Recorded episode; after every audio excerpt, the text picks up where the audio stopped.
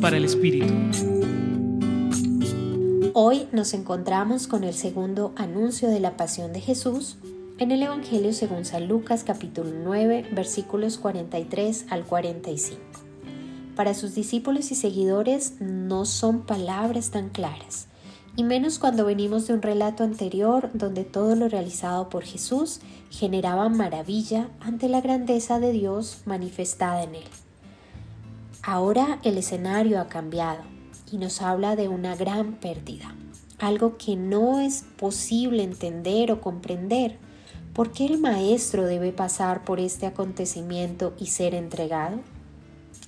Jesús nos enseña que no importan las alabanzas o lo que puedan decir de nosotros, esto no puede distraernos de la misión que tenemos. Y eso hizo Jesús en medio de estas manifestaciones de admiración, donde le recuerda a sus discípulos que Él debe continuar y cumplir la voluntad del Padre. No nos distraigamos en lo pequeño, fijemos nuestra mirada en la misión que estamos llamados a cumplir pues eso es lo fundamental y el sentido verdadero de nuestra existencia. Una vida está llena de múltiples paisajes, desde los más bellos y soleados, tranquilos y llenos de paz, hasta aquellos que son desérticos, donde la luz cada vez es menor y llegamos a sentirnos muy solos.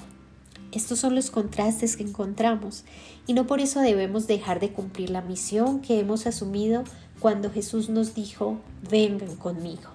Esta misión no es solo mía, sino que es de todos nosotros. Te acompañó en la reflexión de hoy Julián Andrea Martínez Blanco desde el Centro Pastoral San Francisco Javier de la Pontificia Universidad Javeriana.